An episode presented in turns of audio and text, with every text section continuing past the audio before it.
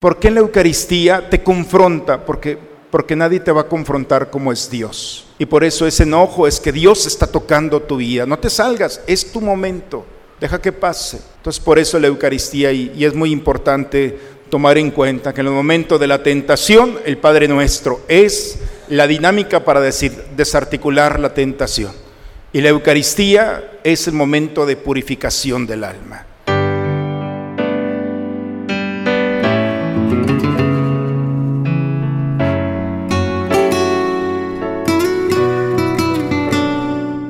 Bienvenidos a la Santa Misa. No solo de pan vive el hombre, sino también de toda palabra que sale de la boca de Dios.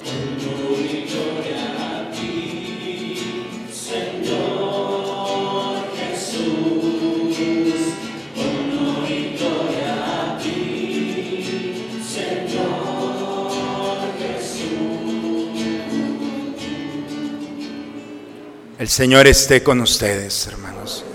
Proclamación del Santo Evangelio según San Lucas. En aquel tiempo Jesús, lleno del Espíritu Santo, regresó del Jordán y conducido por el mismo Espíritu, se internó en el desierto, donde permaneció durante cuarenta días y fue tentado por el demonio. No comió nada en aquellos días y cuando se completaron sintió hambre. Entonces el diablo le dijo, si eres el Hijo de Dios, dile a esta piedra que se convierta en pan. Jesús le contestó, está escrito, no solo de pan vive el hombre.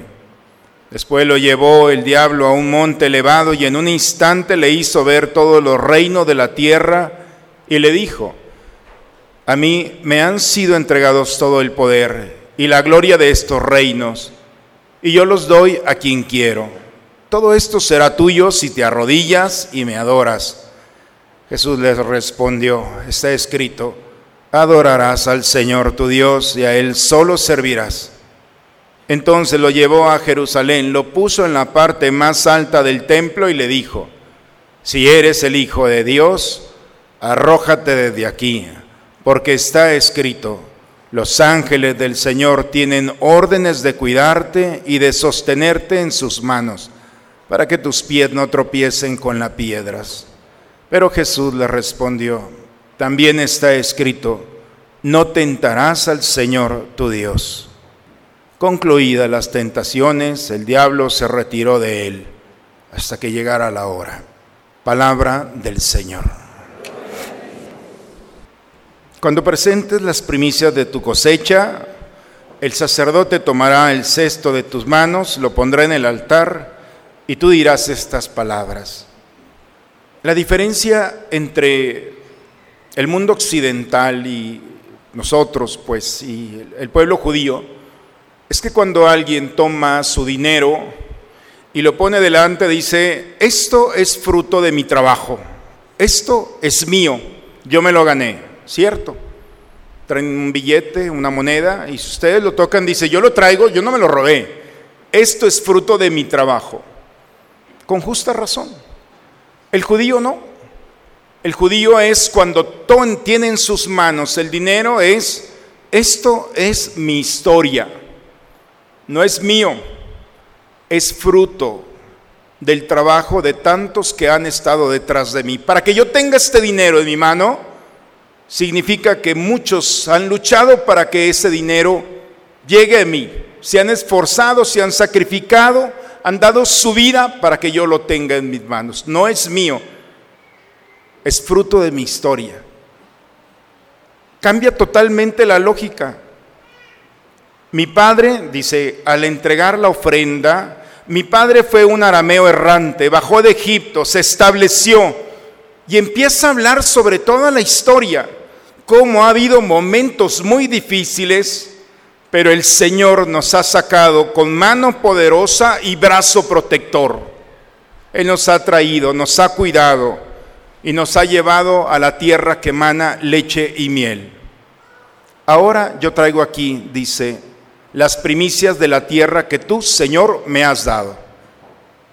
Por eso, cuando nosotros vemos lo que tenemos, no es solamente fruto del trabajo, Nosotros tenemos que decirle al Señor, gracias, porque lo que tengo es fruto del trabajo, del esfuerzo, del sacrificio, de la presencia de hombres y mujeres que aún no conocí.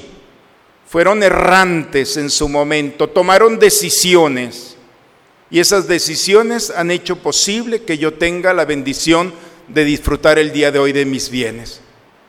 Por lo tanto, la acción de gracia no es, Señor, gracias por lo que tengo. Dice, no, es gracias porque has sido fiel con nosotros. Porque si mi pasado no hubiera sido bendecido con mano poderosa y fiel, yo no estaría aquí. Por eso, hermanos, nosotros tenemos que ser muy agradecidos con nuestra historia, con nuestro pasado. Agradecer al Señor todos los bienes que ha actuado en favor de nuestra vida, de nuestra persona, pero también de todos aquellos que han hecho posible que lleguemos aquí. ¿Por qué tenemos que darle la primicia? ¿Por qué tenemos que darle lo mejor a Dios? Porque es el Señor, porque es nuestro Dios, así de sencillo. Porque no podemos interpretar nuestra historia, nuestra vida. No podemos entender cómo hemos sobrevivido a tantas realidades, cómo hemos sido cuidados y acompañados a lo largo de generaciones si no es por la mano del Señor. Y por eso nosotros tenemos que ser generosos a Él y reconocerlo como Dios y como nuestro Señor. La segunda lectura el día de hoy, San Pablo a los romanos, nos dice bellamente, proclama con tus labios que el Señor es tu Dios y cree en tu corazón que Dios lo ha resucitado. Eso es lo que nos une. Nosotros que estamos aquí reunidos en este templo, estamos y venimos a encontrarnos con Cristo resucitado. Por eso la connotación de un evento social desaparece. Los primeros cristianos tenían tan limpia la intención que era vamos al encuentro del resucitado. No vamos a un rito, no vamos a un encuentro entre una comunidad solamente. Aquí está Cristo. Cristo nos ha prometido que donde estemos dos o tres reunidos en su nombre, Cristo le ha dicho un pedazo de pan, ya no eres pan, eres mi cuerpo. Cristo nos habla a través de la lectura, que es la palabra revelada. A lo largo de la Eucaristía Dios nos está abrazando el Cristo resucitado en el domingo, el día más importante para el cristiano, porque es el más, es el más importante, porque es el día en el que la muerte no tiene poder sobre nosotros.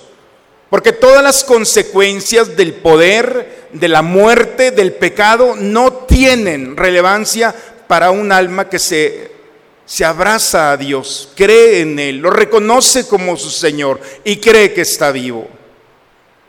Por eso es la certeza de nosotros los que estamos reunidos aquí. Hoy estamos en el primer domingo de Cuaresma.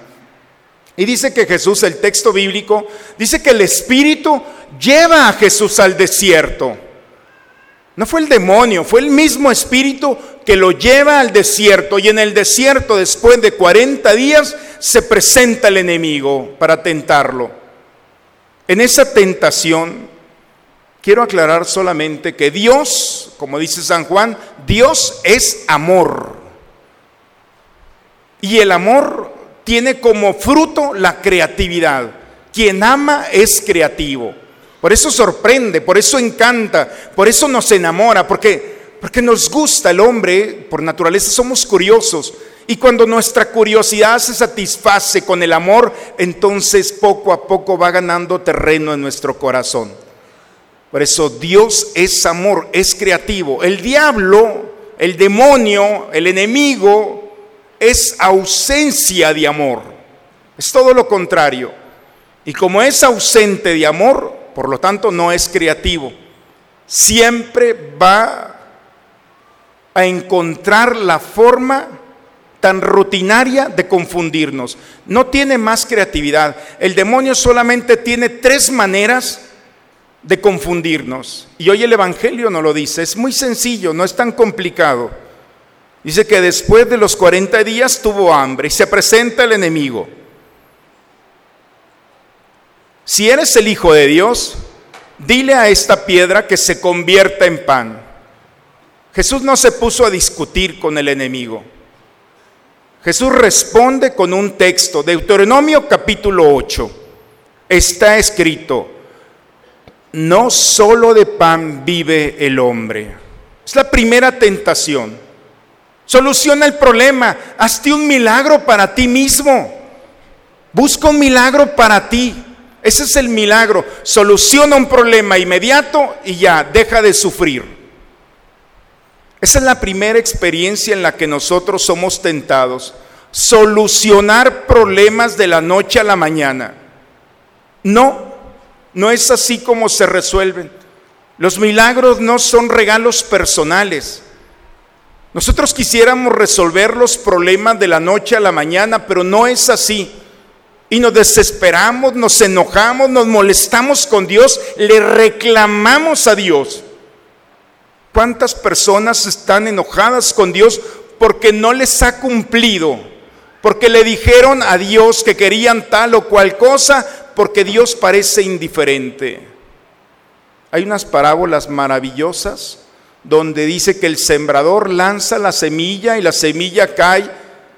No va a brotar de la noche a la mañana, pasan días, meses, y dice la parábola, y el sembrador, sin saber cómo, poco a poco la tierra va haciendo lo suyo con la semilla y las condiciones y a través de los meses el sembrador empieza a ver que germina. Parece que no sucede nada, pero está sucediendo todo.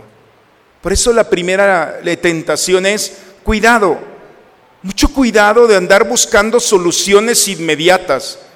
El Señor es nuestra solución. Él nos dijo, yo estaré con ustedes todos los días.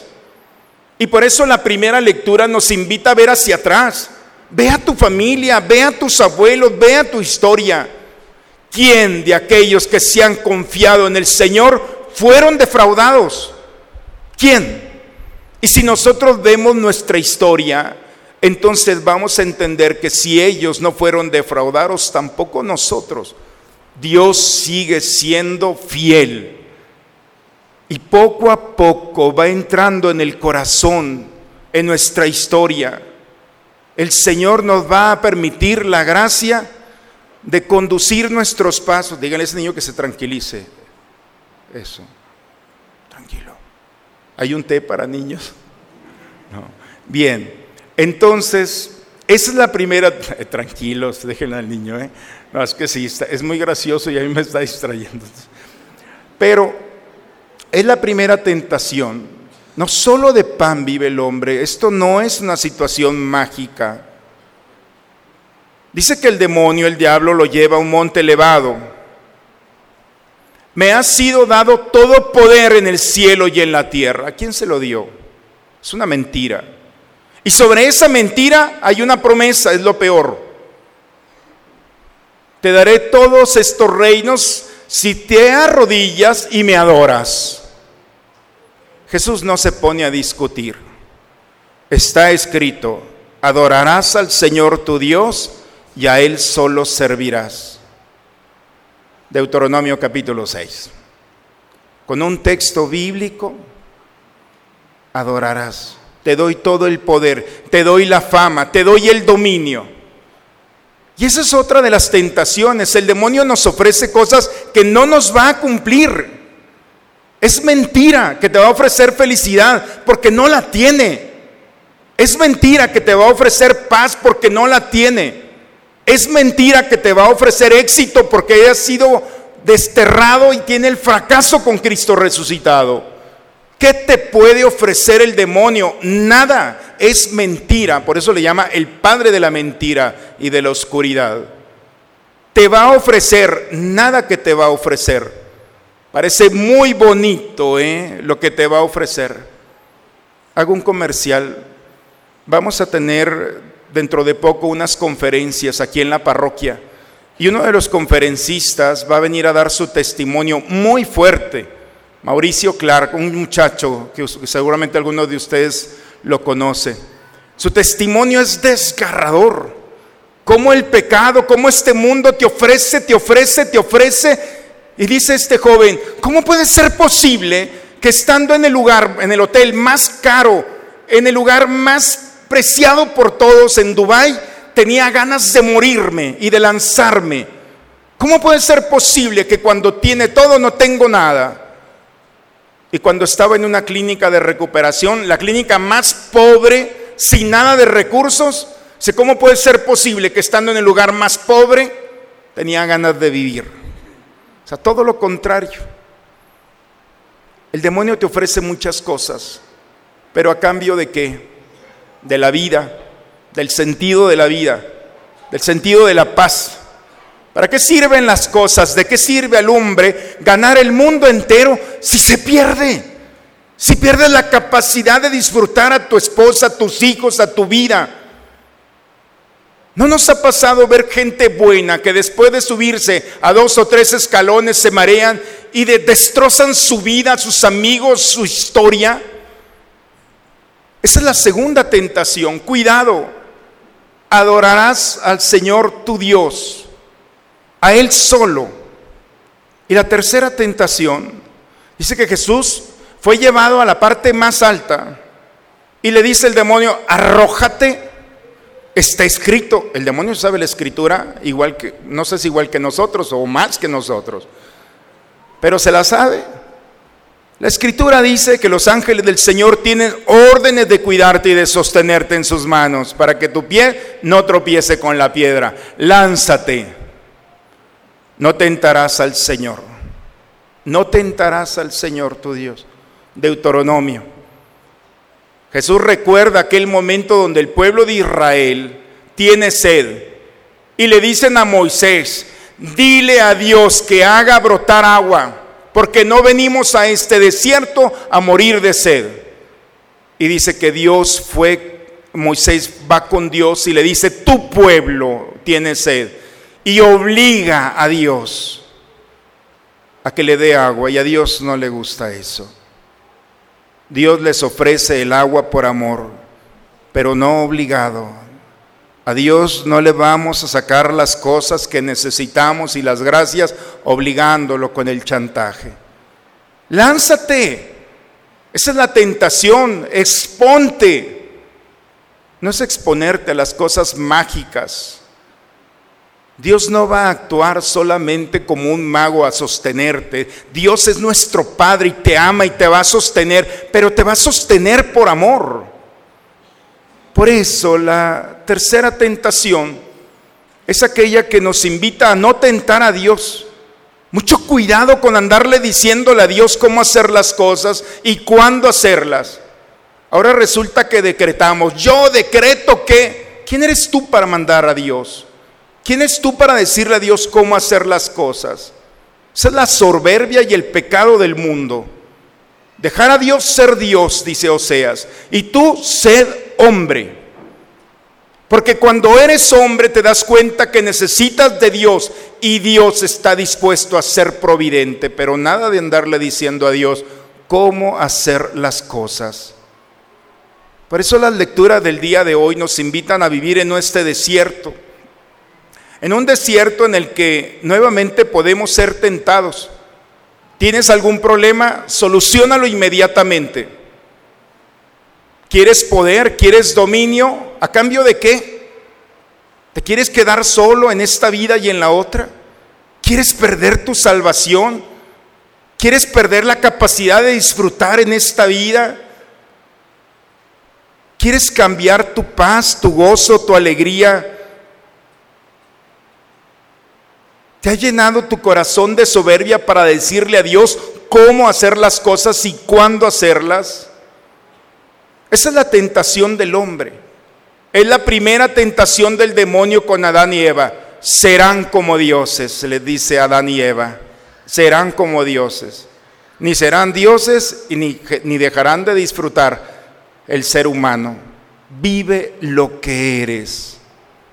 Hoy, hermanos, en, esta, en este primer domingo de Cuaresma nos invita a un proceso de purificación, un proceso de gracia. El Señor ha sido tentado y nosotros también.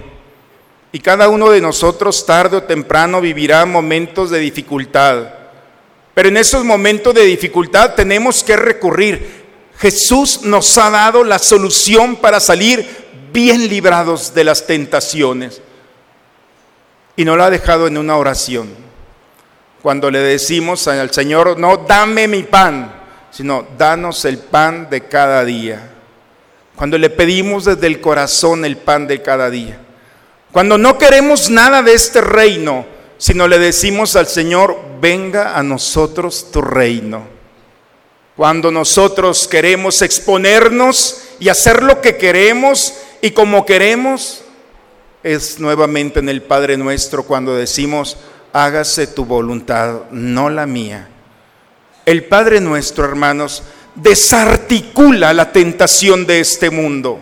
No puede el enemigo porque cuando nosotros le pedimos y le exigimos y manipulamos, en el Padre nuestro presentamos una docilidad, que nuestros labios se unen a los de Jesús. Por eso el Padre es plural, nuestro, porque el único que puede llamarle Padre a Dios es Jesús. Y cuando nosotros nos sumamos con nuestra voz, podemos llegar a la profundidad del corazón y a las entrañas del Padre. Nunca el Padre nuestro será una oración personal. Siempre que el Padre nuestro se proclame con los labios, es la voz de Jesús con la tuya. Y desarticulamos el poder, el dominio y la manera de manipular a Dios. Dejamos de a Dios ser Dios y nosotros disfrutamos la experiencia de ser hombres, bajo la guía, bajo el Espíritu bajo la dirección de Dios a través de su Santo Espíritu. Tenemos todavía, hermanos, un camino que recorrer en estos 40 días. Ojalá nuevamente este tiempo maravilloso lo aprovechemos para limpiar y purificar nuestra vida. Si has intentado resolver las cosas de la noche a la mañana a través de la hechicería, de la brujería, de las piedras, de los talismanes, de los amuletos, de todo ese tipo de cosas, no va a funcionar. Este mundo te va a ofrecer y el enemigo te va a ofrecer muchas cosas. Ten mucho cuidado, te va a cobrar muy caro en esta vida y en la otra. El demonio viene por nuestra alma, no viene por otra cosa. Y va a luchar día con día para quitarte la paz en esta vida y exponer tu salvación. Pídele a Dios que haga las cosas como Él quiera. Dale la oportunidad de ser Dios. Date la oportunidad de ser hombre. Y vas a sufrir, pero Él va a ser tu consuelo. Vas a vivir la soledad, pero Él va a ser tu compañía. Vas a vivir realidades, pero Él no te va a abandonar. Dios es Dios y Él nos ha prometido acompañarnos en todo momento. Ojalá que siempre la oración del Padre nuestro, especialmente en este tiempo de cuaresma, esté en nuestros labios y en nuestro corazón. Los primeros cristianos tenían una práctica, no sé si la quieran ustedes hacer. Los primeros cristianos oraban el Padre nuestro en la mañana, a media tarde y en la noche. Era una práctica común. Creo que la hemos olvidado y por eso la tentación muchas veces no solamente llega, sino lastima nuestra vida y lastima la vida de los demás. Ojalá que las prácticas del pasado, que siguen teniendo su frescura, puedan nuevamente recuperar en nosotros ese escudo, esa forma en la que Dios custodia a aquellos que se atreven a decirle a Dios, Padre, con Jesucristo. En el nombre del Padre, del Hijo y del Espíritu Santo. En un momento, hermanos, meditemos la palabra de Dios. Dejemos que la palabra toque nuestra vida. Hoy nuestros bienes no son nuestros bienes. Es el fruto de tantos hombres y mujeres que han luchado para que nosotros estemos aquí. Es un momento de agradar, agradar, agradecer al Señor la bendición de nuestros padres, abuelos, maestros y amigos darle a Dios lo que es de Dios, en el hermano, en el necesitado. Reconoce nuevamente a Jesús como tu Señor y cree en el corazón que está vivo, resucitado aquí. Ante la tentación que puede haber en el corazón, no tengas miedo. Cristo ha vencido y su victoria es nuestra. Pero muchas veces vivimos como si estuviéramos expuestos a la derrota. Hoy nuevamente el Señor nos ha legado la oración del Dominus del domingo, en el que liberados nuevamente y protegidos de la tentación, podemos vivir nuestra experiencia terrena con esa paz, agradeciendo al Señor todos sus bienes. En el nombre del Padre, del Hijo y del Espíritu Santo. Amén. No solo de pan vive el hombre, sino también de toda palabra que sale de la boca de Dios. Padre, me pongo en tus manos, haz de mí lo que quieras sea lo que sea, te doy las gracias. Estoy dispuesto a todo, lo acepto todo, con tal de que tu voluntad se cumpla en mí y en todas tus criaturas. No deseo nada más, Padre. Te encomiendo mi alma, te la entrego con todo el amor del que soy capaz, porque te amo y necesito darme, ponerme en tus manos sin medida, con una infinita confianza, porque tú eres mi Padre. Bendice, Señor, a tus fieles con una bendición perpetua, y haz que de tal manera acojan el Evangelio de tu Hijo, que puedan de vida y felizmente desear y alcanzar la gloria que Él manifestó a los apóstoles, por Cristo nuestro Señor. Pueden sentarse un momentito, hermanos. Dicen que el mayor éxito del demonio es hacernos pensar que no existe, que es una leyenda, que es un personaje de imaginación. Cuando yo llegué a Roma en el 2003, me tocó estar y ver una, un encuentro de los exorcistas de todo el mundo. Y me tocó ver a estos hombres, sacerdotes, ya muy acabados, todos ya parecen, son jóvenes pero muy acabados. Me acuerdo que me llamó mucho la atención eso. Si, si el enemigo no existiera, la iglesia no tuviera esta institución. Y son hombres que se dedican a confrontar al enemigo. Uno de los testimonios muy fuertes es de una joven que un exorcista trató de expulsar las ideas del demonio que había en ella y no pudo y en ese momento se la llevaron al Papa San Juan Pablo II en vida y el Papa Juan Pablo II oró por esa, hizo el exorcismo y no pudo.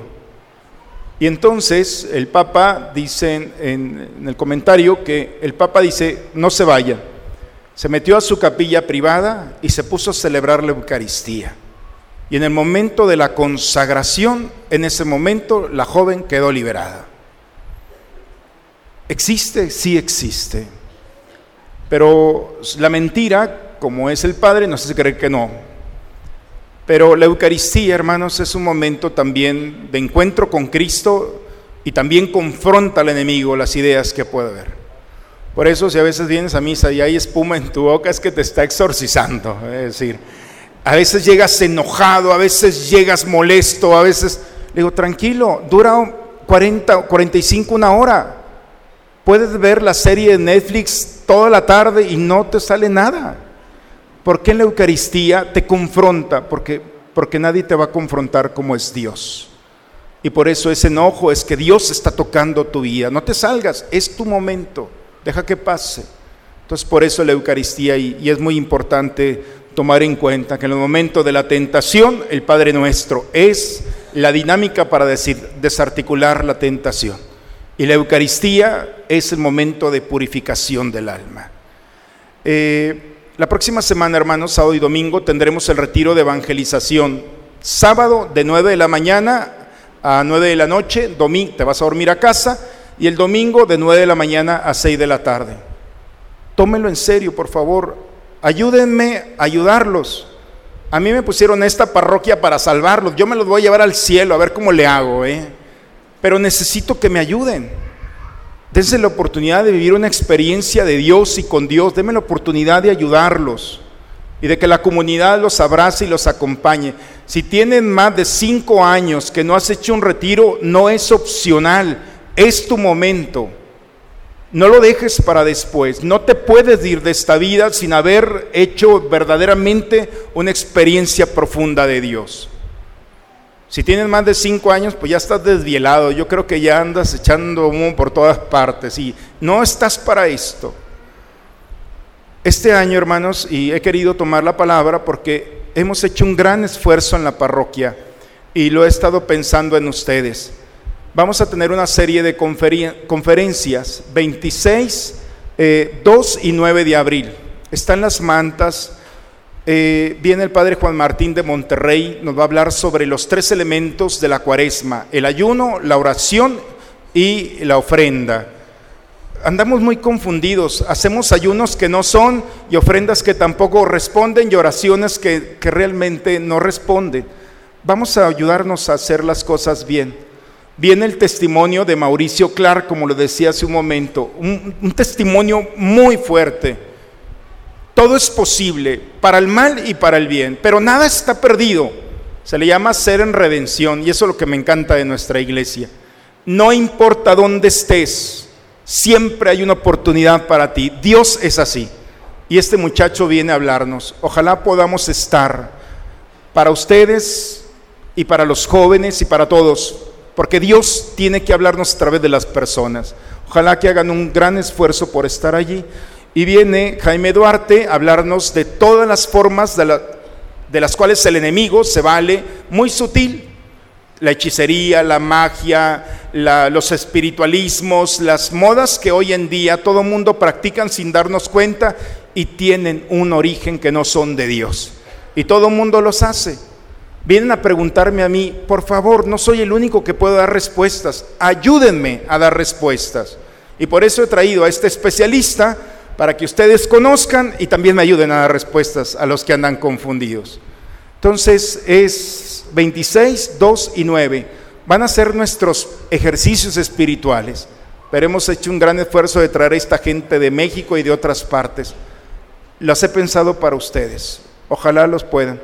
Valen 50 pesos cada conferencia. Es nada, créanme, para todo lo que implica, toda la logística, pero, pero es porque, porque me preocupan y porque quiero formarlos, para que el día que yo no esté aquí, ustedes puedan dar y seguir dando respuestas a todo lo que nos está preguntando y confrontando este mundo. Entonces, ojalá la información, tanto del retiro como de las conferencias, hay un módulo aquí afuera y toda la semana pueden acercarse. Cuento con ustedes, vamos a formarnos y estoy seguro que va a ser una comunidad, una parroquia donde vamos a dar respuestas a quienes están confundidos. Muy bien, pues vamos a ponernos de pie, vamos a prepararnos para recibir la bendición. El Señor esté con ustedes.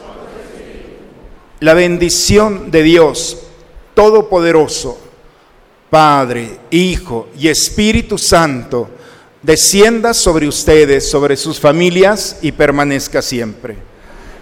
Hermanos, vayamos en paz. El Señor y nosotros hemos estado con Él. Demos testimonio de nuestra fe. La misa ha terminado. Muy buen domingo, una excelente semana para todos, hermanos.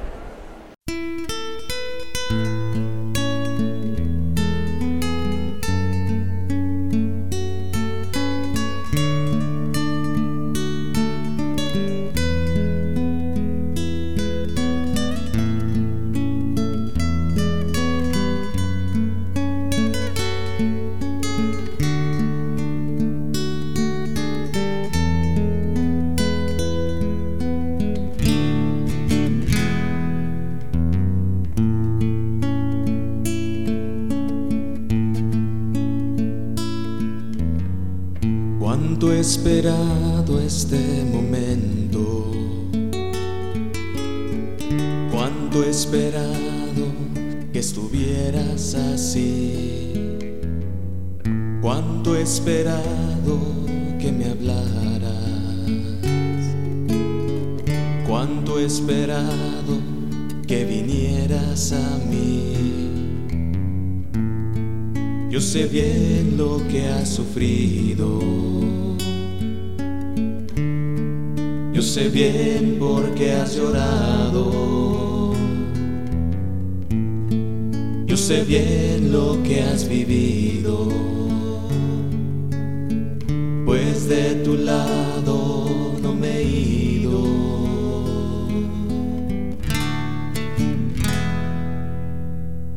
Pues nadie te ama como yo, pues nadie te ama como yo. Mira la cruz, esa es mi más grande prueba. Nadie te ama como yo, pues nadie te ama como yo, pues nadie te ama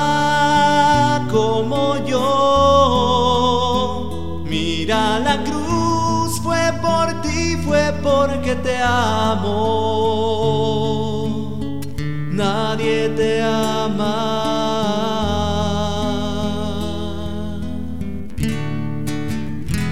como yo.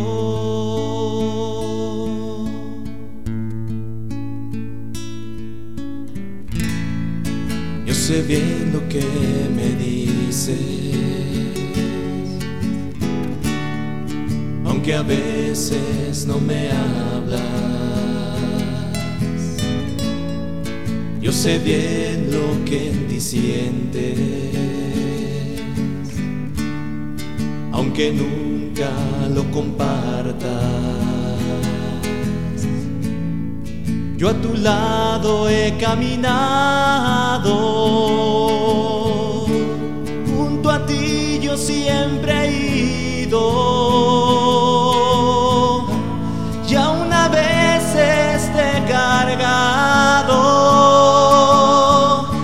Sido tu mejor amigo,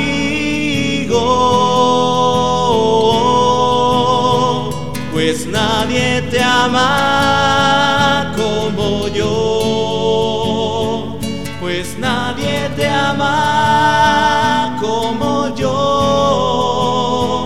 Mira la cruz,